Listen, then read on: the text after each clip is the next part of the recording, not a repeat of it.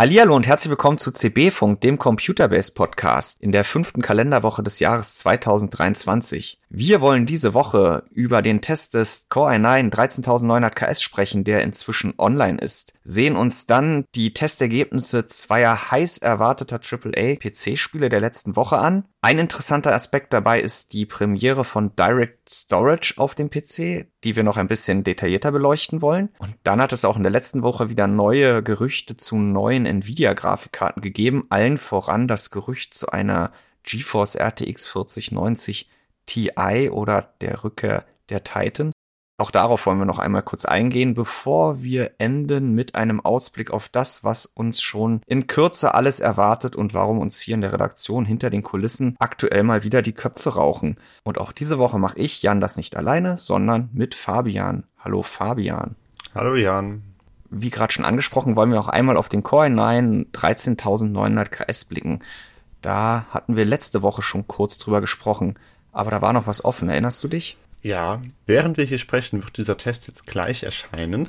Ähm, und er wird tatsächlich so erscheinen in der Art und Weise mit dem Ergebnis, das wir damals letzte Woche im Podcast schon angerissen haben, was du noch mit Volker verifizieren wolltest, nämlich, dass das ganze Teil eher so eine Luftnummer ist, zumindest in unserem Fall. Ähm, Ob es an dem Sample liegt, ob es an irgendwas anderem liegt, aber du konntest nicht mehr Leistung aus dem KS herauskitzeln, oder? Genau. Letzte Woche waren ja die meisten Messwerte schon im Kasten und äh, wir hatten schon darüber gesprochen, dass wir einen guten Prozentpunkt mehr Leistung in Spielebenchmarks sehen im absoluten CPU-Limit. Das ist auch das, was zu erwarten war. Die CPU taktet mit maximal 5,6 statt 5,5 Gigahertz im Mehrkernlast-Szenario, was wir ja in Spielen haben. Den Takt kann er auch in Spielen, wo die Last nicht ganz so hoch liegt, gut halten. Das sind ja etwas unter zwei Prozent, da bleiben dann ein Prozent von übrig. Dann haben wir auch gesehen, dass die 200 Megahertz mehr Single- oder Dual-Core-Turbo, nämlich 6,0 GHz bei einer CPU, dass die in Single- oder Dual-Core-Anwendungen ähm, eben genau die drei Prozent mehr Leistung, die sie bringen sollten, gegenüber 5,8 GHz beim 13900K, dass sie diese drei Prozent auch gebracht haben. Und dann stand noch zu prüfend im Raum, dass in Multicores-Volllast-Szenarien, also Rendern, Videotranskodierung und so weiter und so fort, unser Muster des KS nicht schneller war als die Ergebnisse, die wir für das K-Modell aus dem letzten Oktober in unserem CMS hinterlegt hatten. Und da hatte ich davon gesprochen, das nochmal mit Volker verifizieren zu wollen. Und wir sind zu dem Ergebnis gekommen, dass es zumindest bei unserem Muster des KS im Vergleich zu unserem Muster des K-Modells aus dem vergangenen Jahr oder beziehungsweise mit den Benchmark-Ergebnissen aus dem vergangenen Jahr zur Vorstellung von Raptor Lake, dass das das Ergebnis ist, dass der KS in Multicore-Lasten gleich aufliegt mit dem K-Modell. Jetzt hast du ja schon gesagt, die Ergebnisse des vergangenen Jahres. Ne? Da gibt es ja nämlich noch so eine kleine Geschichte. Genau, mich hat's nämlich dann doch gewundert, denn die 100 Megahertz, die die CPU, wenn man sie von der, von der Leine lässt, ja in Multicore-Szenarien halten oder mehr erreichen sollte, wenn man sie gekühlt bekommt, die sollte man ja auch in diesem Szenario sehen und dann müsste mindestens, wenigstens auch dort ein Prozent mehr Leistung am Ende bei rauskommen und habe mir die Log-Dateien, die Hardware-Info-Logs aus dem vergangenen Jahr des K-Modells geschnappt und äh, mal nachgesehen, wie der damals so getaktet hat und habe gesehen, ähm, dass der mit dem BIOS, was damals für das Asus Z97 Maximus Hero zum Einsatz kam, zum Start der Generation, dass der nur 7 Megahertz im Schnitt niedriger getaktet hat als jetzt das KS-Modell, weil er eben bei dem Spitzenverbrauch, den er dann bei 100 Grad am Temperaturlimit aufnehmen kann, fast die gleichen Taktraten erzielen konnte. Und wenn ich den K jetzt auf demselben BIOS, was für den Test des KS-Modells installiert werden musste, nutze, dann taktet er ungefähr 60 Megahertz niedriger und ja, je nach Anwendung hätten wir dann einen Prozent Unterschied in der Leistung. Ich habe jetzt aber verzichtet, das K-Modell auch nochmal komplett durch den Parcours zu jagen, weil da ja, stellt sich für uns ja immer die Frage, wie viel kann man aktualisieren, wie viel muss man aktualisieren. Bei Spiele-Benchmarks sind wir mehr oder weniger kontinuierlich dabei, alles über den Haufen zu werfen, neu zu machen, wegen Spiele-Patches, neuer Treiber etc. pp. Aber bei CPUs machen wir das in der Regel nicht. und ähm, haben uns dann auch entschieden, dass wir es in dem Fall im Test des KS bei der Information und der Gegenüberstellung der, der Leistung der, des K-Modells aus dem vergangenen Jahr und aus diesem Jahr mit neuem BIOS belassen. Aber es ist halt dann doch nochmal eine ganz interessante Erkenntnis. Und das, was man ja oftmals vermutet, aber nicht unbedingt immer eintrifft, dass so ein Prozessor, wenn er auf den Markt kommt und dann auch noch so einen starken Gegenspieler hat in Anwendungen wie den Ryzen 9 7950X, dass er möglicher, möglicherweise wirklich getreten wird bis zum geht nicht mehr. Und das war wahrscheinlich im Oktober 2022 der Fall und führt jetzt dazu, dass unser Muster des KS es eben nicht schafft, signifikant höher zu takten, obwohl er es ja eigentlich bei gleichem Verbrauch, weil er auf den besseren Dice basiert, schaffen soll. Denn dass der KS den etwas höherwertigen oder die besten Dice äh, besitzt und das K-Modell ähm, darauf verzichten muss, das hatte in der vergangenen Woche Igor Slap in einem ganz interessanten Artikel gezeigt. Nur sind diese Verteilungen in den jeweiligen Klassen eben nicht ganz überschneidungsfrei und ähm, so glaube ich, dass wir im letzten Jahr ein extrem gutes Muster des Ks erwischt haben, zuzüglich dieses sehr taktfreudigen und verbrauchsfreudigen BIOS, das es da für das Asus Z97 gab. Und das KS-Modell ähm, jetzt wahrscheinlich am unteren Ende der KS-Skala rangiert. Aber Fabian, äh, lass mal die Kirche im Dorf, auch wenn der KS ein bisschen höher takten würde noch in Multicore-Anwendungen. Am Ende ist das eine CPU, 150 Aufpreis zum K-Modell. Ja, die erste mit 6 GHz äh, Single-Core-Takt. Man kann diese 6 GHz in Tools sehen, mitschneiden, sich an die Wand pinnen. Hm, aber du hast einfach nichts davon. Also wir sind ja auch im Kontakt mit anderen Redaktionen. Ähm, wir sprechen auch über unsere Benchmarks-Ergebnisse, wenn wir da halt entsprechende Auffälligkeiten beobachten, wie halt eben hier, dass der KS eigentlich nicht schneller ist als der K. Ähm, es gibt Redaktionen, in denen der KS ein wenig schneller ist, ähm, 4, 5 Prozent in den entsprechenden Szenarien, wo es bei uns nur 1, 2 Prozent sind.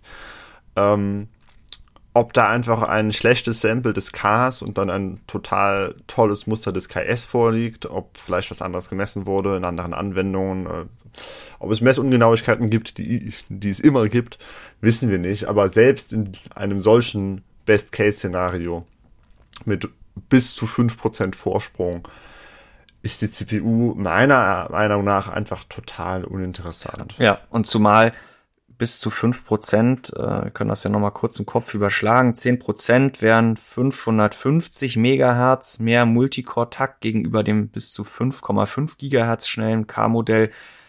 Dann wären fünf Prozent immer noch 275 Megahertz. Offiziell nennt Intel ja ohne diesen Thermal Velocity Boost, also den Zusatzturbo, wenn die CPU noch nicht zu heiß ist, der dann auch 6,0 Gigahertz bei Single-Core-Lasten hervorbringt, Offiziell nennt Intel ja sogar für den K und den KS für beide CPUs nur 5,4 GHz. Aber wenn man die CPUs sich mal im BIOS anguckt oder auch wie sie sich unter Last verhalten, dann kann der KS halt maximal 5,6 bei Multicore-Lasten und der K 5,5 GHz. Ja, und das sind dann eben 100 Megahertz und nicht 275 und damit sind 5% innerhalb der Toleranz eigentlich nicht möglich. Und ähm, wir haben sie auch nicht gemessen, aber wir haben sie nicht gemessen, aber wir haben in Multicore-Lasten halt eben überhaupt keinen Vorteil gemessen. Ja. Und das Interessante da ist auch noch, ähm, wir haben die CPU auch wieder gedrosselt, also nicht komplett offen betrieben. Einerseits mit dem offiziellen maximalen Verbrauchslimit 253 Watt, das ist das gleiche wie beim K-Modell aber dann auch gedrosselt auf 142 Watt. Das ist eine, eine TDP-Stufe, die wir zuletzt für viele CPUs verwendet haben, auch bei den Ryzen CPUs, um dann Vergleich auf effizienterem Niveau zu ziehen zu können. Und auch da gibt es keinen Vorteil für unser Muster des KS-Modells auf dem Z97 Maximus mit BIOS von Januar. Und das war vor einem Jahr beim 12900 KS noch anders. Da hat das Muster, das uns Intel zur Verfügung gestellt hatte, auch bei niedriger TDP immer eine etwas höhere Leistung gezeigt, was man ja durchaus erwarten konnte. Der bessere Chip läuft mit weniger Spannung und kann damit bei gleichem Verbrauch etwas höher takten als das K-Modell. Das ist in diesem Jahr halt nicht der Fall. Ja, betitelt haben wir den Test mit ein Meilenstein in Klammern beim Single Core Turbo Takt. Auch wieder ein Titel, über den wir intern mannigfaltig und nicht hitzig, aber immer wieder diskutiert haben. Es gibt verschiedene Titel. Das ist immer die Frage, wie stark soll die Aussage sein, wie stark darf sie sein, muss sie sein. Ähm, Und äh, ich bin mal gespannt, wie dieser Titel in der Community ankommt. Man hätte auch wieder reinschreiben können, die CPU braucht keiner, denn letztendlich braucht kein Normalanwender einen 13.900 KS. Tja, also was, was heißt kein Privatanwender, ne? Wer, wer denn? Also ja, wenn du davon ausgehst, dass der KS den besten Die bekommt oder mhm. dass die KS aus der Gruppe der besten Raptor Lake Dice äh, zusammengetragen werden, dann musst du, wenn du auf die Jagd nach den allerhöchsten Taktraten unter Flüssigstickstoffkühlung mhm. bist, dann musst mhm. du zum KS greifen. Also ein Produkt ausschließlich für extrem Übertakter. Genau, oder für die, die auf KS stehen oder für die, die ohne Übertaktung auf 6,0 GHz Single-Core Turbo stehen. Ja, wobei halt dieser Single-Core-Turbo, also wo ist der denn noch relevant? Ne? Also in welchen Anwendungen hast du denn tatsächlich noch einen Single-Core-Takt anliegen? Außer jetzt im Cinebench. Ne? Also. Ja, du hast es natürlich auch im täglichen Alltag. Du hast mhm. es in Windows, wenn du äh, Fenster öffnest. Du hast es im Browser. Du hast es in Windows Update. Ja, aber das, ähm, das, das 5,8 versus 6 Gigahertz, richtig. was auch immer, da dann keinen Ausschlag geben, das weißt du ja selber. Genau, das ist dann eher fürs, fürs äh, Gemüt. Und ähm, ja, so fällt unser Fazit auch aus. Der Test des KS ist mittlerweile online. Ansonsten arbeiten wir hinter den Kulissen auch gerade noch am Test des Core i5 13500, der wie der 13400F, über den wir letzte Woche gesprochen haben, ja kein echter Raptor Lake Chip ist, sondern noch auf der Alder Lake Architektur und damit den, den alten P-Cores aufsetzt. Der hat aber im Gegensatz zum 13400F nicht nur vier E-Cores bekommen, sondern gleich acht. Das wird nochmal ganz interessant, wobei ich da sagen kann, Spieler aufgehorcht. Ähm, es sind in Spielen aufgrund eines auch etwas höheren Taktes letztendlich 4-5 Prozent im absoluten CPU-Limit. Also aus der Warte macht das dann keinen großen Unterschied. Und parallel haben wir auch noch den 13100F am Wickel. Auch die CPU war die letzten Jahre oder diese Klasse ja ein ganz gern genommenes Produkt aus dem Intel-Sortiment. Aber in der Generation hat die letztendlich überhaupt nichts gewonnen, außer 100 oder 200 Megahertz mehr Takt, denn der Core i3 hat keine E-Cores zusätzlich bekommen. Das hat nur diese Generation der Core i5 bekommen. Aber auch die Tests werden demnächst online gehen und ähm, dann haben wir das, den, den Blick auf Intels 13. Generation Core, genau wie den auf die Ryzen 7000 Generation erstmal ziemlich komplett, bis dann die X3D kommen. Fabian. Ja, was bereits letzte Woche erschienen ist, ähm, sind Tests zu zwei neuen AAA-Games, äh, den ersten großen Spielen dieses Jahres. Und die haben nicht so viel gemeinsam inhaltlich, eigentlich gar nichts. Ähm, auch bei den Wertungen gibt es eine doch frappierende Diskrepanz. Wo sie aber viel gemeinsam haben, das ist mit den Hardware-Anforderungen. Ähm, wir haben jetzt gerade die neue Generation Grafikkarten von AMD und Nvidia am Start. Und diese Generation ist anscheinend schon wieder zu alt für Dead Space und Forspoken. Aber auch, glaube ich, nur Fabian, weil beide noch kein DLSS 3 unterstützen. Bestimmt, daran wird es liegen. Und FSR 3 ja auch noch auf sich warten lässt. Nein, also wir haben Dead Space, ähm, sollte den meisten ja ein Begriff sein. Das äh, komplette Remake, also eine komplette Neuproduktion äh, des äh, Horror-Klassikers aus 2008, der damals gut ankam, der, was den Inhalt und die Wertungen angeht, äh, auch diesmal gut ankommt. Ähm, ist halt ein Horrorspiel, ne? Also ich habe mir das auch mal angeschaut. Äh, abends mit meiner Freundin auf der Couch äh, haben wir gedacht, warum denn nicht? Probieren wir das mal aus. Also ich persönlich kann den Reiz nicht so ganz verstehen. Ähm, Und es war dunkel bei euch im Zimmer, hast du mir schon erzählt. War, ja, ja, ja, Ambilight, ne? Nein, also gruselig fanden wir es jetzt nicht. Ob es daran liegt, dass wir es zu zweit gespielt haben, ich weiß es nicht. Aber ähm, naja, es kommt gut an bei denen, äh, die in dem, mit dem Genre was anfangen können. Also die Bewertungen sind, äh, lesen sich eigentlich fast durchweg positiv. Äh, da hat EA dann äh, ausnahmsweise mal, müsste man ja fast sagen, einen guten Job gemacht. Weniger aber bei der Optimierung. Das Spiel sieht gut aus.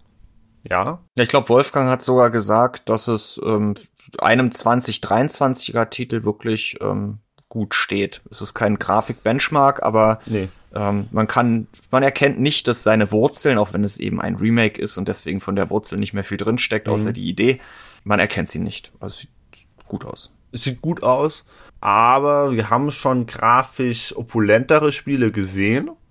Ähm, wir haben auch bei der Raytracing-Umsetzung schon wesentlich mehr gesehen, als das, was jetzt da Dead Space auffährt. Nichtsdestoweniger will Dead Space die schnellsten Grafikkarten. Ähm, ja. Also wir haben, äh, Wolfgang hat in seinem Performance-Rating bei UHD, also bei 3840 x 2160 Pixeln, von vornherein erstmal mit aktiviertem Upsampling auf Quality, äh, also DLSS Quality, der FSR 2.0 Quality, ähm, gearbeitet, weil sonst wirklich nur äh, die beiden Nvidia Top-Modelle 4090 und 4080 und halt eben die 7900er Grafikkarten von AMD flüssig spielbare Bildraten erreicht haben, also über 60 FPS, ähm, konstant, durchweg und zwar ordentlich. Also im Fall der 4090 sind es sogar 100 FPS, die 4080 kommt nicht einmal mehr auf 80 ganz knapp. 4070 Di, hm, ja, schaffte die 60, aber halt wirklich nur noch ganz knapp und wenn man jetzt mit einer Grafikkarte der letzten Generation unterwegs ist, selbst wenn es ein High-End-Modell ist, eine 3080, ist die 60 FPS-Hürde in UHD eben nicht zu nehmen, äh, wenn man auf das Ultra Preset setzt, obwohl DLSS Quality aktiviert ist.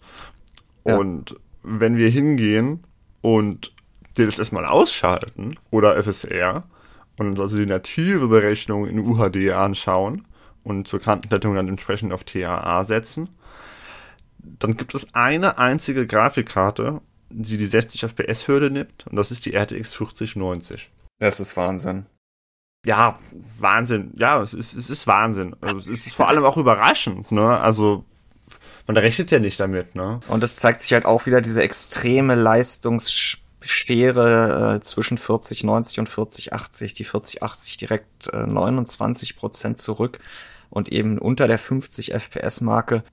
Aber es ist ja auch nicht nur UHD. Äh, klar, jetzt der eine oder andere sagen, unserer Zuhörer wird sagen, ja gut, geht mir weg mit UHD, die am meisten genutzte Auflösung äh, ist laut unserer Hardware-Umfrage, die jetzt ja am 26. Januar auch mal ein Ende gefunden hat, da gibt es dann auch nochmal ein Update mit einer kleinen Auswertung demnächst, ist WQAD, also 2560 mal 1440. Mhm.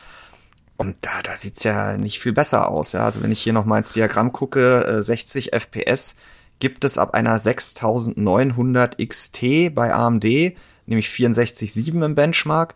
Und die 3080 FE von Nvidia ist die erste, die mit 66,7 über der 60 FPS-Marke hockt.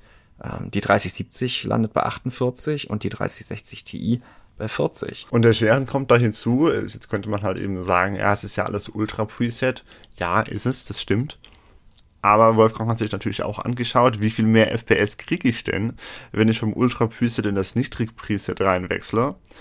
Und das sind halt eben nur um die 40 Prozent. Und das reicht trotzdem nicht bei vielen Grafikkarten. Selbst wenn ich mir das jetzt in Full HD hier anschaue, was ja auch dann immer noch eine Auflösung ist, die abseits unserer Enthusiasten-Nische äh, eben die meist verbreitete ist. Selbst in Full HD brauche ich dann für flüssige Bildraten mindestens äh, eine 3070. Ja. 3060 die liegt ziemlich genau bei 60 äh, FPS. Jetzt wiederum im Ultra Preset. Im Ultra Preset. Das heißt, ja. wenn ich dann äh, mir eine 2070 nehme, ja okay. Und dann auf niedrig gehe. Dann habe ich äh, in Full HD 60 FPS. Aber Wolfgang guckt sich dann ja auch immer noch die Auswirkungen dieses Preset-Wechsels an. Und ähm, gerade niedrig hat dann doch schon ordentlich an Atmosphäre gelitten und so ein Grusel, Gruselspiel lebt natürlich auch davon, dass man volumetrischen Nebel hat und mhm. ähm, interessant ausgeleuchtete oder eben auch nicht ausgeleuchtete ja. Ecken in Gängen. Und äh, sein klares Fazit war, von niedrig sollte man die verlassen. Die Upsampling-Technologien funktionieren alle gut in diesem Spiel. Das heißt, wenn, dann sollte man äh, zuerst dar darauf zurückgreifen. Also wenn man ein UAD spielt, lieber DLSS Quality oder gar Performance anmachen. Das gleiche gilt für FSR, als die, die Details zu reduzieren. Ähm, das Problem ist nur immer Full HD. Wenn ich da schon keine Rohleistung habe, dann bringen mir die Technologien unserer Ansicht nach immer ja, relativ ja. wenig, weil das dann doch schon arg an der, an der optischen Qualität zehrt, wenn ich dann noch in Full HD halt DLSS oder FSR hinzuschalte. Ja, und generell sind wir dann ja schon wieder bei dem Thema, ähm, was wir neulich schon mal in einem Podcast angesprochen haben, wo ich noch so schön sagte, DLSS und FSR müssen nicht unbedingt dazu dienen, dass man eine schlechte Optimierung kaschiert. Naja, ja. in dem Fall ist es jetzt leider doch so. Ähm, das ist wirklich traurig, dass wir jetzt bei High-End-Grafikkarten der neuen Generation, die noch wenige Monate auf dem Markt sind, zwingend Upsampling aktivieren müssen, um äh, spielbare Bildraten zu erreichen. Ja, und Nvidia in, insbesondere jetzt mit dem Zusatz äh, Frame Generation als neuen, neuen technologischen Aspekt in DLSS 3 äh, pusht das Thema natürlich auch massiv, indem jetzt zuletzt auf, auf eigenen Benchmarks ähm, ja immer nur der Vergleich aus der alten Generation mit DLSS 2 und der neuen Generation mit DS DLSS 3 gezogen wurde, wo ja dann durchaus nochmal der Faktor 1.8, obendrauf kommt an, SP, äh, an FPS. Und wenn das gut funktioniert, dann ist dagegen ja auch nichts auszusetzen. Aber wir haben mit Dead Space und äh, dann haben wir auch gleich schon Forspoken vor uns liegen und sezieren das Spiel nochmal kurz, haben wir einfach zwei Titel, wo ich über die Technologien nicht noch flüssigere Bildraten bekomme, bei weniger oder gar kein oder wenig oder gar keinem Qualitätsverlust, teilweise vielleicht sogar bei höherer Qualität, weil die Detail, äh, die, die Bildstabilität höher ist, sondern ich muss ein Spiel, was sonst nicht laufen würde, auf High-End-Grafikkarten dazu bringen, irgendwie spielbare Frames ähm, zu erreichen. Man muss halt nochmal betonen, dass es die noch High-End-Grafikkarten der neuen Generation ja. sind. Ne? Also was wäre gewesen, wenn dieses Spiel vor drei Monaten auf den Markt gekommen wäre? Das ist ja ist lächerlich. Genau, also eine 4070 Ti erreicht nur mit Upsampling DLSS Quality in UHD 66 FPS. Und ohne sind es, lass mich noch mal draufschauen, 39,3. 1000 Euro High-End-Grafikkarte, ne? wir können, wir können jedem nur raten, einen Blick in unseren, in unseren Artikel zu werfen. Wolfgang hat eine ganze Menge Grafikkarten getestet, aber es gibt einen guten Eindruck davon, was was, äh, was die Leistungsfähigkeit oder wie gut das Spiel äh, auf verschiedenen Grafikkarten und Grafikkartengenerationen läuft. Es gibt einen Überblick über die Auswirkungen der Presets. Es gibt eine Detailbetrachtung zur Qualität von DLSS, FSR und ähm, den Performance Boost, den man dadurch zu erwarten hat. Und das Spiel hat wenigstens inhaltlich seinen Reiz und wer das Genre mag, und den alten Teil nochmal spielen will oder erstmals Dead Space spielen will, der kann sich auf jeden Fall Dead Space für den PC ansehen. Bei Forspoken, Fabian, bleibt das eine Thema das gleiche und das andere ist aber gänzlich anders einzuordnen. Genau, denn während bei Dead Space eigentlich äh, Spieler und Tester weltweit der Meinung sind, dass das ein überzeugendes Remake ist, ähm, haben wir bei Forspoken mh, hm, ja doch eher gemischtere Wertungen. Ähm, äh, um das diplomatisch auszudrücken. Ja. Also wir haben halt bei Forspoken ohnehin schon einmal die Besonderheit, dass es ein 80-Euro-Spiel ist. Äh, nicht 60, nicht ja. 70, nein, 80 Euro für die Basisversion.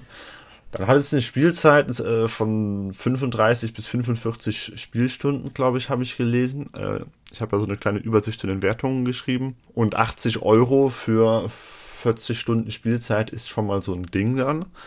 Ähm, wenn es dann extrem tolle Spielzeit wäre, okay, eine andere Geschichte. Aber das Einzige, was an diesem Spiel wohl wirklich gut ist, sind äh, die Kämpfe und das Movement.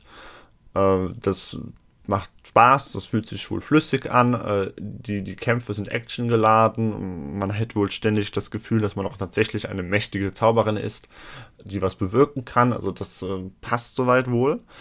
Das Problem ist halt, dass das Ganze in einer Open World angesiedelt wird oder angesiedelt ist, äh, die von vielen Testern den Stempel Ubisoft bekommt. Ja. AKA, äh, sie ist ähm, leblos. Leblos. Sie ist viel zu groß, viel zu leer, viel zu repetitiv, auch in ihren Nebenaufgaben, Nebenmissionen. Äh, es passiert einfach nichts. Man äh, rennt da halt durch und es, es wirkt einfach nicht so, als auch abseits der Grafik, darauf kommen wir gleich, aber es wirkt auch einfach inhaltlich von dem, was da an Details und an, an Leben in der Open World, World geboten wird, wirkt es nicht wie ein Spiel äh, aus 2023 äh, oder 2022, was auch immer. Also da hatten wir Spiele in der Vergangenheit, die das so viel besser hinbekommen haben. Ja. Und um jetzt noch einmal Ubisoft dann auf die gute Seite zu nehmen, äh, zum Beispiel in äh, Assassin's Creed Unity, das ist jetzt bald, äh, jetzt, das ist jetzt ein Jahrzehnt alt und das hat das ganze Thema Leben in einer Open World so viel besser hinbekommen. Ja. Schon vor zehn Jahren. Forspoken ist dann in gewisser Hinsicht eine Enttäuschung, was diesen Aspekt angeht. Ähm, wir haben auch sonst Probleme in diesem Spiel inhaltlich so dass die Wertungen sich halt eben ja so bei 50, 60 Prozent einpendeln, was dann halt für so eine große AAA-Neuerscheinung, in die viele Hoffnungen gelegt wurden, sehr ernüchternd ist. Ähm, sehr ernüchternd ist auch, wie gesagt, die ähm, Performance dieses Spiels, denn während wissen wir eben noch bei Dead Space gesagt haben, das ist ein sehr forderndes Spiel, haben wir jetzt tatsächlich den Superlativ bei Forspoken. Das ja. ist das forderndste PC-Spiel, das es bisher gibt. Quasi das neue Crisis, nur eben, dass es nicht so gut ist wie Crisis und auch nicht so gut aussieht, wie Crisis damals ausgesehen hat. Ja. Denn, ähm, also auf den Konsolen ist es wohl teilweise echt hart, äh, wo Vergleiche zu PlayStation 3 Titeln gebracht werden, gerade auch wegen der äh, Beleuchtung, die halt überhaupt nicht gut aussieht. Ähm, auf dem PC sieht das Spiel wohl okay aus nicht gut, würde ich jetzt behaupten. Ähm, es ist okay, es ist spielbar, es ist jetzt keine komplette Katastrophe, was die Grafik aus, äh, was die Grafik, was die Optik der Grafik angeht. Eine komplette äh, Katastrophe ist aber dann eben, äh, was äh, die Performance des Spiels angeht. Ja, ich habe es ja auch gerade noch mal vor mir liegen. Wir haben ja gerade in Dead Space bei einer RTX 3080 in der Lieblingsauflösung unserer Leser, nämlich WQAD, von 66,7 FPS gesprochen, also der ersten GeForce, die die 60 FPS-Hürde nimmt. Und wir sprechen jetzt in Forspoken in WQAD mit der 3080 von 42,9 FPS. Das sind mal eben noch mal gute 30 Prozent weniger FPS auf dem Bildschirm. Und selbst eine 4070 Ti, also eine Oberklasse-Grafikkarte der neuesten Generation zum High-End-Grafikkartenpreis schafft mit 55,2 FPS nicht die 60 FPS. In WQHD wohlgemerkt, ne? Und die erste GeForce, die es dann halt eben schafft, wäre die RTX 4080. In WQHD, wohlgemerkt. Mhm. In UHD kriegt sie das nicht auf die Kette. Ja, und selbst in Full HD ist die erste GeForce, die 60 FPS erreicht, mit 60,8 FPS die 3080 Ti. Also es ist äh, Irrsinn in Forspoken. Tja, und äh, welche Grafikkarte schafft in, in, UHD nativ die 60 FPS? Keine. Keine. Es, es gibt keine Grafikkarte, die in nativer UHD-Auflösung in diesem Spiel, was nicht nach 2023 aussieht, 60 FPS schafft. Äh, es ist ein komplettes Desaster, was die Optimierung angeht. Beziehungsweise es gibt keine Optimierung. Es ist äh, ja, und deswegen könnte man Forspoken jetzt auch in unserer, in unserem Podcast hier direkt abhaken. Es scheint kein gutes Spiel zu sein und läuft wirklich sehr bescheiden auf selbst aktuellsten High-End-Rechnern und entsprechend wenig äh, Spieler oder, oder Community-Mitglieder sind mir bisher äh, über den Weg gelaufen, die dieses Spiel aktiv spielen. Aber es gibt ja noch einen anderen technischen Aspekt, der dann doch das Interesse geweckt hat. Und zwar ist Forspoken das erste Spiel auf Windows-PCs, das Direct Storage, die neue API für Speicherzugriffe ähm, beinhaltet. Und das haben wir uns auch angesehen und das wiederum hat dann für ganz schön Aufmerksamkeit gesorgt. Direct Storage, Fabian, ich glaube auch dich hole ich noch mal ganz kurz ab. Ist eine API, die hat Microsoft vorgestellt für auch Windows 10, aber vorrangig für Windows 11, die es Grafikkarten ermöglichen soll, die Daten, die sie benötigen, auf eigenen Befehl hin, ohne Zutun der CPU, direkt vom Laufwerk zu laden und optimalerweise dann auch gleich noch zu dekomprimieren, weil Grafikkarten oder größere Welten. Wir sprachen ja schon über Open World und dass sie schön aussehen soll und gefüllt sein soll. Viele Objekte, detaillierte Texturen. Es sind unfassbare Mengen an Daten, die mittlerweile von Grafikkarten eingefordert werden, um dann das entsprechende Frame auf den, auf den Bildschirm zu bringen.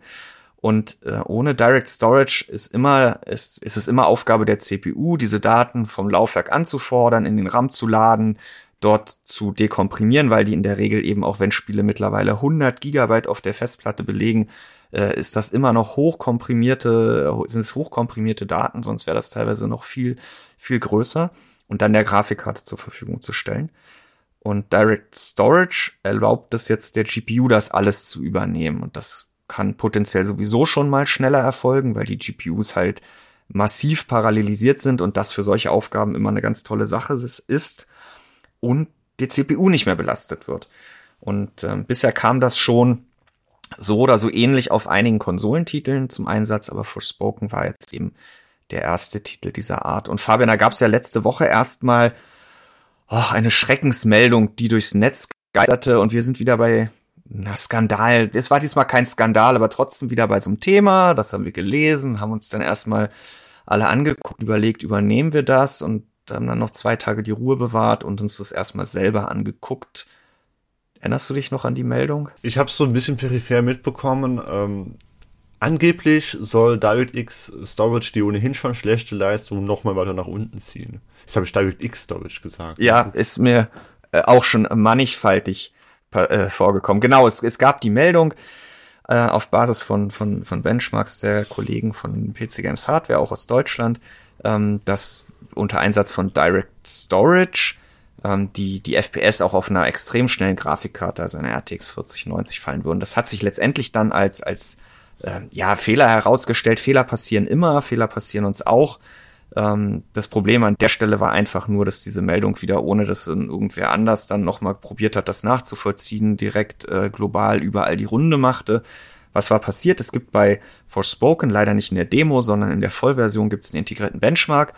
Der besteht aus sieben verschiedenen Szenarien, die hintereinander ablaufen und jeder Szenenwechsel äh, hat eine Ladezeit und die wird vom Spiel selbst auch gemessen. Am Ende gibt der Benchmark auch eine Gesamt-FPS und eine durchschnittliche Ladezeit aus. Und äh, was die Kollegen aber verwendet hatten, war ein externes Benchmark-Tool, CapFrame X, das wir ja auch verwenden. Und da wurde der Benchmark, äh, ja, sage ich mal, extern mitgeschnitten. Und das Problem war dann, dass wenn ein SATA-Laufwerk zum Einsatz kam, die Ladezeiten länger oder es wurde länger geladen, weil die Ladezeiten länger waren als mit der NVMe SSD. Und ähm, die Ladescreens sind so eine sogenannten Black Screens, die aber auch gerendert werden und FPS ausspucken, und zwar ziemlich hohe, weit über 100. Mhm. Und das heißt, je länger geladen wurde, desto höher waren am Ende die FPS im Benchmark. Aber wenn man auf den integrierten Benchmark am Ende guckt, ist das Ergebnis mit einer NVMe SSD und einer SATA SSD immer gleich. Und auch wenn man die einzelnen Szenen ohne die Black Screens misst, macht es keinen Unterschied, welches Laufwerk ich im Rechner habe.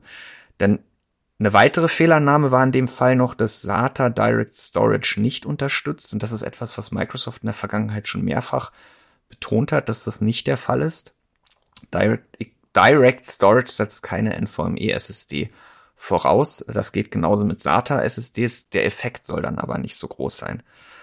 Ja, Fabian, jetzt guckt man auf die Ladezeiten und denkt erstmal in Forspoken, das ist ja der absolute Wahnsinn. Direct Storage. Ich habe durchschnittliche Ladezeiten im Benchmark mit einer NVMe SSD von einer Sekunde für PCI Express 4.0, mit einer etwas langsameren von knapp zwei Sekunden und mit einer SATA SSD von zehn Sekunden.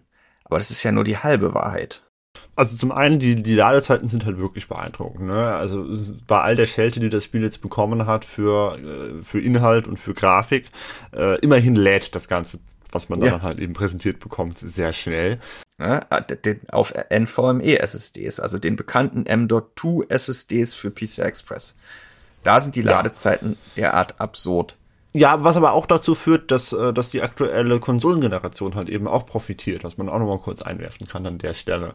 Also ja. wir haben auch auf der PlayStation 5 und der Xbox Series XS haben wir Ladezeiten von einer Sekunde oder teilweise darunter, was halt einfach toll ist. Also es ist wirklich äh, wundervoll. Es, es, fühlt sich fast an wie Magie. Ne? Man öffnet das äh, Spiel, man klickt auf Spielen und nach einer Sekunde ist man einfach in-game, in der Open World. Ist alles geladen. Ne? Das, das, ist echt.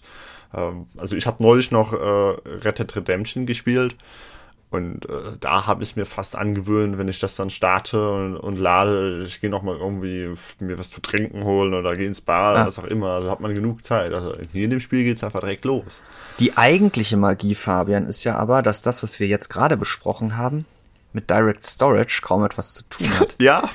ja, weil ähm, wie äh, das, das Optionsmenü von Forspoken enthält erstmal nicht die Möglichkeit und auch der Benchmark nicht zwischen Direct Storage Direct Storage an- und auszuwählen.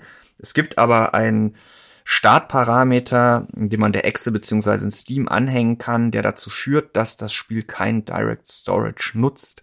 Und wenn man das macht, sieht man, dass der Abstand zwischen NVMe SSDs mit bis zu durchschnittlich nur einer, äh, einer Sekunde Ladezeit im Benchmark ähm, und den SATA SSDs mit um die 10 Sekunden Ladezeit im Benchmark durchschnittlich der bleibt mehr oder weniger gleich. Beide verlieren ein bisschen, so 20, 25, 30 Prozent je nach Szene.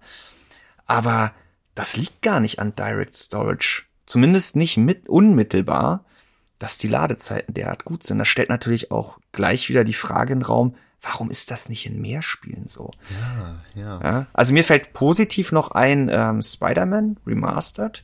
Da ist es ja auch so. Du startest das Spiel, kannst mit Escape direkt den diesen Trailer da am Anfang, den Splash-Screen wegdrücken und dann sagst du fortfahren und du bist, glaube ich, vom Desktop bis ins Spiel in fünf, sechs Sekunden auf dem schnellen Rechner. Aber ansonsten ist das ja eher die Ausnahme.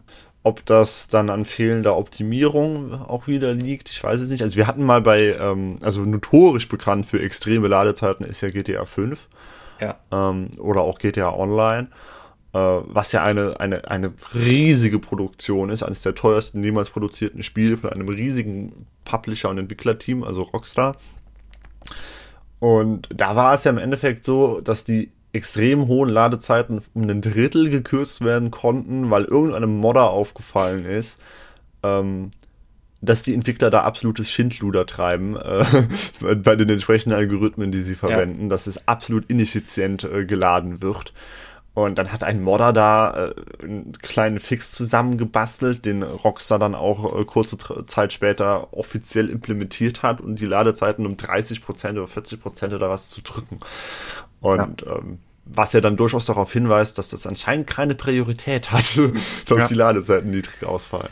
Also so ganz zu Ende analysiert ist in Forspoken in dem Aspekt dann am Ende wirklich noch nicht. Ähm, ich habe mir auch mal angeguckt, wie die, die Festplattenzugriffe aussehen. Wir haben halt auf NVMe-Laufwerken, haben wir wirklich in dieser Sekunde oder den zwei, drei Sekunden, je nach Szene, die geladen wird, haben wir bis über drei Gigabyte die Sekunde, die an Daten, äh, also mehr oder weniger am, am Rand dessen, was die SSD dann auch kann, ähm, die, die zur Grafikkarte geschoben werden. Bei SATA oder der verwendeten SATA SSD nach Crucial MX 500 waren es etwas über 300 bis 400 Megabyte. Und ähm, ohne Direct Storage sinkt das alles ein bisschen, aber eben nur um besagte 20, 25, 30 Prozent. Und ähm, ja, was ich, was so ein bisschen eine Vermutung von mir ist, und das geht noch auf einen Effekt zurück, den man beobachten kann, wenn man Direct Storage sag ich mal, undokumentiert ausschaltet, dann leiden in manchen Szenen im Benchmark, aber auch in manchen Szenen im Spiel, Wolfgang hat das auch nochmal in seinem Techniktest nachvollzogen, extrem die FPS und noch stärker die Frame Times. Also irgendwas wird dann da, kommt dann da ins Haken. Und das kommt ein bisschen auf die Szene drauf an. Es ist ein Benchmark bei uns gewesen, Szene 1, 4 und 7. Die anderen waren nicht betroffen.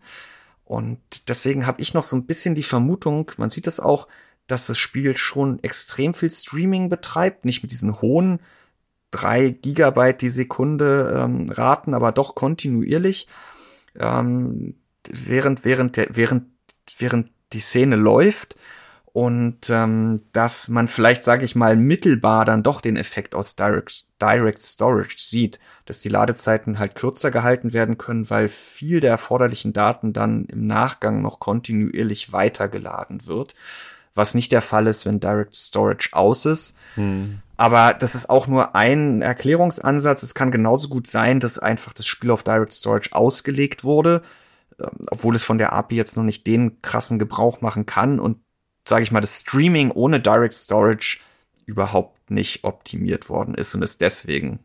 Genau, also es wird einen Grund haben, dass man das gar nicht ausschalten kann im Grafik, äh, ja. im Optionsmenü. Ähm, aber ja, dann hat sich im Endeffekt gezeigt, dass es nicht schlechter läuft mit DirectX Storage. Äh, jetzt habe ich schon wieder das X reingewurschtelt, ja. sondern sogar besser. Genau. Und was wir noch initiiert haben jetzt, äh, und da müssen wir mal gucken, äh, bisher ist es noch nicht durch die Decke gegangen, weil Forspoken wirklich wenig unsere, wenige unserer Leser bisher besitzen, aber grundsätzlich, wer es hat. das liegen? ja, wer es hat, äh, denn mit der Demo geht es nicht, kann sich gerne da unserem Community-Ladezeiten-Benchmark im Techniktest zu Forspoken anschließen, äh, den integrierten Benchmark durchführen und uns einfach mal seine Werte, seine CPU und seine GPU melden. Dann können wir da vielleicht noch ein bisschen breiteres Bild davon erzeugen, was jetzt ausschlaggebend ist. Äh, die Art des Laufwerks, die Art der Schnittstelle, die Art der GPU, die Art der CPU. Ähm, das, das, da würden wir uns freuen, wenn da noch ein bisschen mehr Rückmeldung kommt.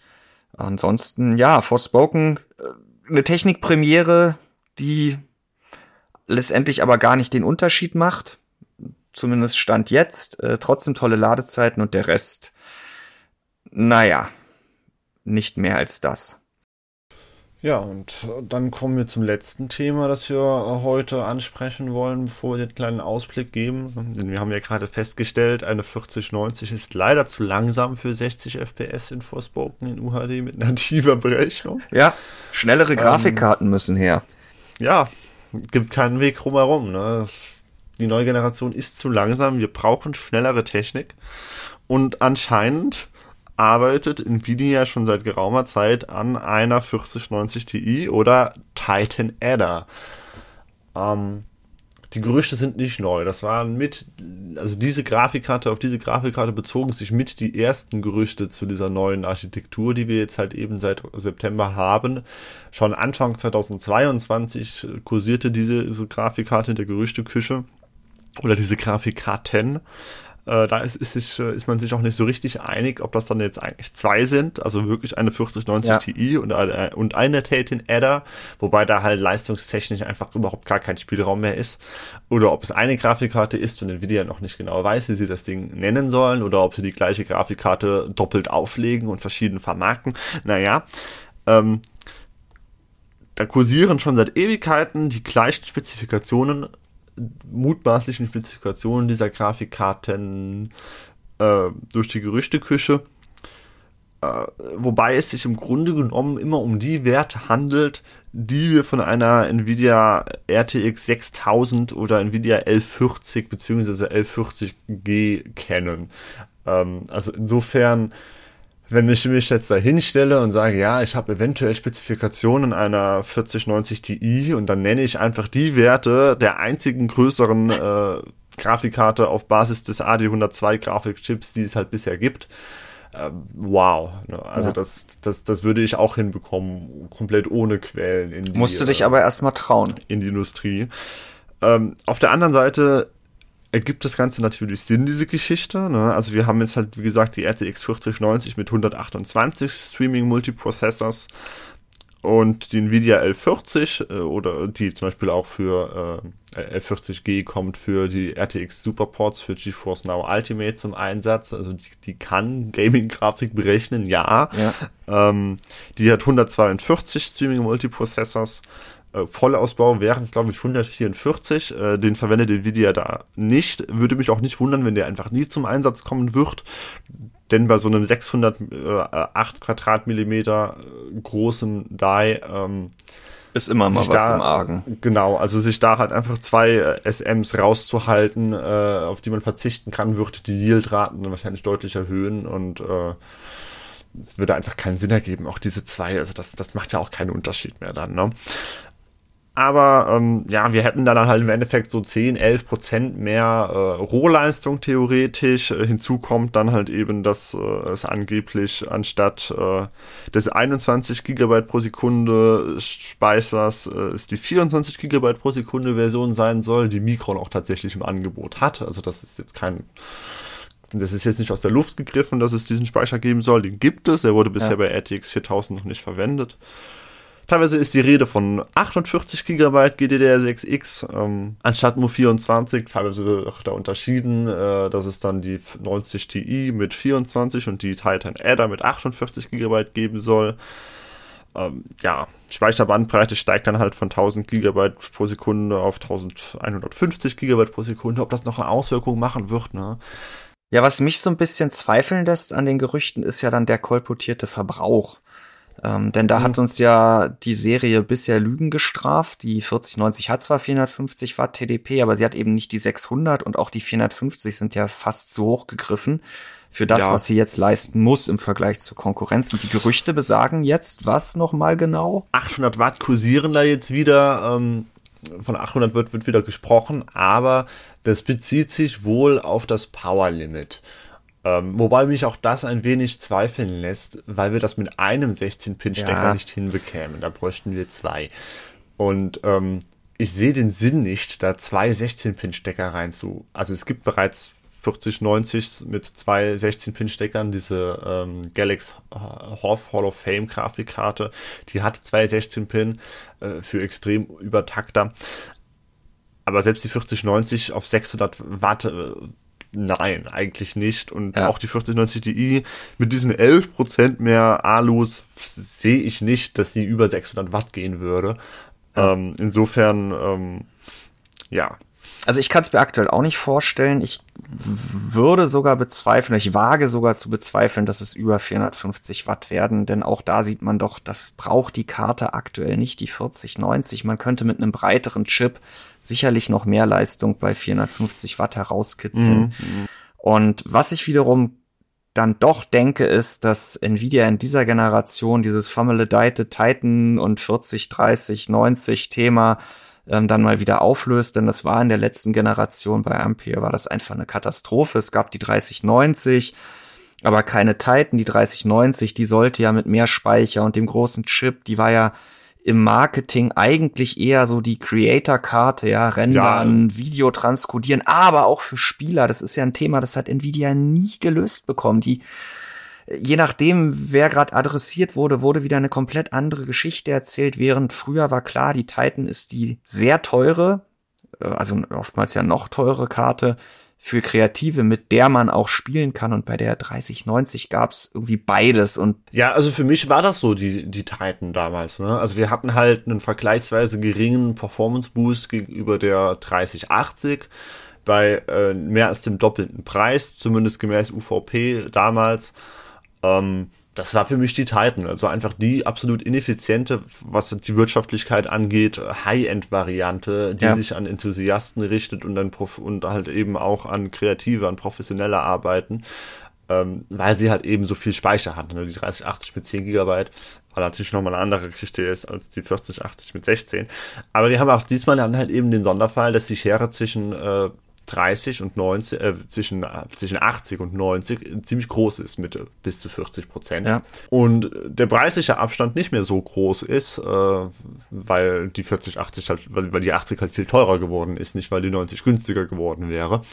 Das lässt dann natürlich wieder Spielraum für eine Titan oder was auch ja. immer da äh, die dann halt eben noch einmal ein wenig mehr Performance als die 90 bietet. Und man muss da jetzt ganz klar dämpfend sagen, ja, 11% sind es auf dem Papier, aber auf dem Papier wäre die 4090 auch äh, 75% schneller als die 4080. Und wie gesagt, im Best Case, äh, was wir bisher in Spielen gesehen haben, sind es 40%, häufig sind es auch nur 30%. Das ist einfach eine so immense Rohleistung, die die Grafikkarten derzeit selbst in UHD mit absoluten Top-Prozessoren, also zum Beispiel dem KS, ähm, nicht auf die Straße bringen können. Oder sie sind in Forspoken immer noch zu langsam, ja. ja wobei der 4090 fehlenden Forspoken nativ UAD äh, ohne RT nur 0,4 FPS im Benchmark von Wolfgang. Das heißt eine 4090 Ti und ich glaube, sie wird kommen mit äh, erneut 24 Gigabyte. Die sollte die Hürde nehmen. Und eine Titan ich glaube, sie wird kommen mit 48 Gigabyte. Ähm, die wird das dann auch schaffen. Genau, das heißt, wir hätten halt, äh, was die an sich, die, die Leistung der GPU angeht, hätten wir zwischen diesen beiden Grafikkarten wohl keinen Unterschied. Das käme allein vom Speicherausbau und dem Preis dann mutmaßlich. Wobei wir beim Preis noch gar keine Ahnung haben. Äh, man muss jetzt auch anmerken, zwischen der 3090 und der 3090 Ti, da lagen eineinhalb Jahre. Ähm, AMD war halt einfach näher dran. AMD war Nvidia da wirklich auf den Fersen. Jetzt haben wir den Fall, ähm, dass, ja. ähm, dass Nvidia da wieder ganz gemütlich mit 40% Abstand sitzt, äh, dass sie gerade erst die neue High-End-Grafikkarte auf den Markt gebracht haben. Ähm, also damals konnten sie ja auch noch profitieren vom Mining-Boom und das Teil erstmal für 2200 Euro oder was auch immer auf den Markt äh, werfen. Äh, ich ja. sehe aktuell nicht das Umfeld für eine äh, 4090 Ti oder eine Titan wenige Monate nach dem äh, Start der 4090. Aber warum wir überhaupt ja. davon berichtet haben und warum wir das jetzt überhaupt aufgreifen, es gibt halt eben nicht nur diese Gerüchte zu äh, Zahlen, die ich auch hätte in den Raum stellen können, sondern es gibt Bilder. Und äh, ein neues Bild zeigt jetzt eben sogar einen, zumindest auf den ersten Blick, äh, wir wissen es nicht, man, man sieht die Grafikkarte halt eben von hinten, aber man sieht eine fertige Grafikkarte. Und da sind ja. einige Auffälligkeiten. Zum einen sind es vier Slots, wohingegen wir bei der Founders Edition, also es ist eine Founders Edition, wohingegen wir bei der Founders Edition der 4090 eben drei Slots haben. Wir haben eine so, so leicht goldene, messingartige Farbgebung, äh, dieses Kühlkörpers. Das schlägt natürlich auf den Preis durch. Genau, das, das wird wahrscheinlich die Rechtfertigung für den Preis dann sein, diese Farbgebung. Nein, ähm, das ist die Farbe, die Nvidia generell für professionelle Produkte, für, für Serverlösungen, aber halt eben auch für die Titan-Serie in der Vergangenheit verwendet hat. Ja. Ähm, und dann haben wir noch eine technische Besonderheit. Die vier Grafikanschlüsse, dreimal DisplayPort, einmal HDMI, ähm, die sind übereinander, also vertikal angeordnet. Ähm, ja. Was halt erstmal sehr seltsam anmutet, weil es ja dann bedeutet eben, äh, dass das PCB auch in dieser Orientierung ist. Warum sollte man das sonst machen? Ne? Also ein vertikal angeordnetes PCB. Ja. Und das passt tatsächlich in das, was wir schon vorher mal gehört hatten, wo auch schon mal ein Bild aufgetaucht ist vor einiger Zeit, äh, was ich in die entsprechenden News auch noch eingebettet habe dann, wo man eben ähm, einen Kühlkörper sieht, äh, ein, oder einen Prototypen, noch sehr unfertig, ohne Verkleidung, ähm, der halt eben so orientiert ist, dass ein eher schmales, langes PCB an der Seite sitzt. Ähm, was ja. halt potenziell dann Vorteile für den Luftstrom, für die Kühlung hätte. Interessantes Konzept. Ähm, ob es nötig ist, das ist halt dann auch die Frage, ne? warum sollte man sich denn so neuen Vierslot-Kühler entwickeln, wenn es dann halt bei 450 Watt bleibt? Denn die 4090 kriegt die ja super abgeführt, die ist ja schon massiv. Ja, es ist es wenig greifbar aktuell. Da muss ich dir recht geben. Was, wovon man ausgehen kann, ist, dass auch diese Modelle dann wahrscheinlich nicht günstiger werden als das, was aktuell schon auf dem Markt ist. Und damit sind wir auch schon beim Ausblick auf das, was uns die nächsten Tage hier so droht, äh, Tage und Wochen, äh, von weiteren Tests neuer Core i5 und Core i3 CPUs hatten wir anfangs schon gesprochen. Ansonsten steht jetzt der Februar uns ins Haus, beziehungsweise hat angefangen. Im Februar erscheinen die ersten GeForce RTX 4000 Laptop GPUs. Da werden zuerst die Top-Modelle und deswegen auch der kleine Segway äh, vom höheren Preis aus. Äh, die beiden Top-Modelle 4090 Laptop GPU und 4080 Laptop GPU auf den Markt kommen. Und äh, Fabian, ich glaube, da haben wir schon vor drei Wochen drüber gesprochen, dass vor dieser Zeit äh, äh, ja, dass, dass äh, mir da die Fälle davon schwimmen. Und ich glaube, es wird auch so, das ist mit Notebooks immer so eine Sache, es gibt verschiedenste Energieprofile, es gibt diesen Boost, der der GPU, wenn die CPU die Leistung nicht braucht, noch zuschustert. Das hat in der Vergangenheit immer für Probleme gesorgt bei den Frame Times. Also die Analyse der Ergebnisse ist dann mal nicht ganz leicht. Dann ist es aktuell auch weiterhin so, dass unsere Notebook-Tests der neuen Generation aller Voraussicht nach als Referenzpunkte leider, ja, schon leider aber es wird zeitlich auch kaum anders möglich, im Wesentlichen Desktop-GPUs äh, als Vergleich heranziehen, weil die Vorgänger aktuell hier nicht vorliegend sind. Und ähm, ja, es wird unfassbar viel zu testen geben in dem Zusammenhang und wird wahrscheinlich eben auch unfassbar teuer. Nvidia hatte, soweit ich mich erinnere, zu CS gesagt, dass die Laptops mit oder die Notebooks mit 4080, 4090 Laptop GPU bei 2000 US-Dollar vor Steuern starten werden. Also ich gehe nicht davon aus, dass die ersten Modelle für unter zweieinhalbtausend Euro in Deutschland in den Handel kommen werden und für die 4090 mhm. wird's richtig teuer. Also wenn es da Notebooks unter 3000 Euro gibt, dann würde ich mich schon stark wundern. Du hast aber auch noch ein GPU-Thema auf dem Tisch. Da geht's aber noch mal um Desktop-Grafikkarten und die rauben dir auch so ein bisschen den letzten Nerv zurzeit. Ja, ähm, wir hatten ja bereits einen Test der von vier ausgewählten Custom-Modellen der 7900 XTX. Was aber aus Zeitgründen ein wenig runtergefallen ist, ähm, ist die Kühlleistung dieser Grafikkarten, äh, wenn man sie entsprechend auf einen leisen Betrieb optimiert. Ähm, also Lautstärkemessungen gibt es natürlich und Temperaturmessungen, aber was ist denn, wenn ich diese Grafikkarten, was ihren Verbrauch angeht, optimiere, indem ich sie undervolte, sie im Powerlimit begrenze, also sie gleichzeitig übertakte, sodass ich beim, nach Möglichkeit keine signifikanten Leistungseinbußen habe bei wesentlich geringerem Stromverbrauch und ich gleichzeitig äh, die Lüfterkurve so optimiere, ähm, dass ich äh, bei einer höheren Zieltemperatur, die diese Grafikkarten durchaus mitmachen können, äh, eben mit weniger Drehzahl auftreten kann, sodass das ganze Produkt am Ende wesentlich leiser wird. Und äh, den wollte ich mir annehmen, ähm, den wollte ich mich annehmen, habe jetzt diese vier Grafikkarten hier liegen und auch schon so ein wenig rumprobiert. Aber ähm, klingt nach einem klassischen Optimierungsproblem mit unzähligen Variablen, die am Ende erstmal übereingebracht werden müssen. Man muss halt bedenken, dass diese Grafikkarten natürlich alles Einzelstücke sind, was ihren Chip angeht und was die genaue Leistungsfähigkeit ihres Chips angeht. Das heißt, ich muss jetzt erstmal herausfinden, was sind denn Taktraten und Spannungen, die alle Grafikkarten fahren und der Last, äh, damit ich eine ordentliche Vergleichsbasis für den Kühler habe, weil es ja einfach unfair wäre zu sagen, ja, die eine Grafikkarte schafft jetzt mehr als die andere, deswegen darf die halt mit weniger Strom arbeiten und deswegen ähm, hat der Kühler von vornherein einen Vorteil. Mir geht es ja wirklich darum, äh, herauszufinden, wie die Kühler abschneiden bei identischer GPU. Ähm, dann muss ich halt schauen, dass ich äh, eine Lüfterkurve für alle Grafikkarten finde, äh, so dass sie halt eben die gleiche Zieltemperatur erreichen unter Last. Ja, das heißt viel Aufwand für ein am Ende interessantes, aber sehr spitzes Ergebnis. Und damit wird Gut Ding auch noch etwas Weile haben.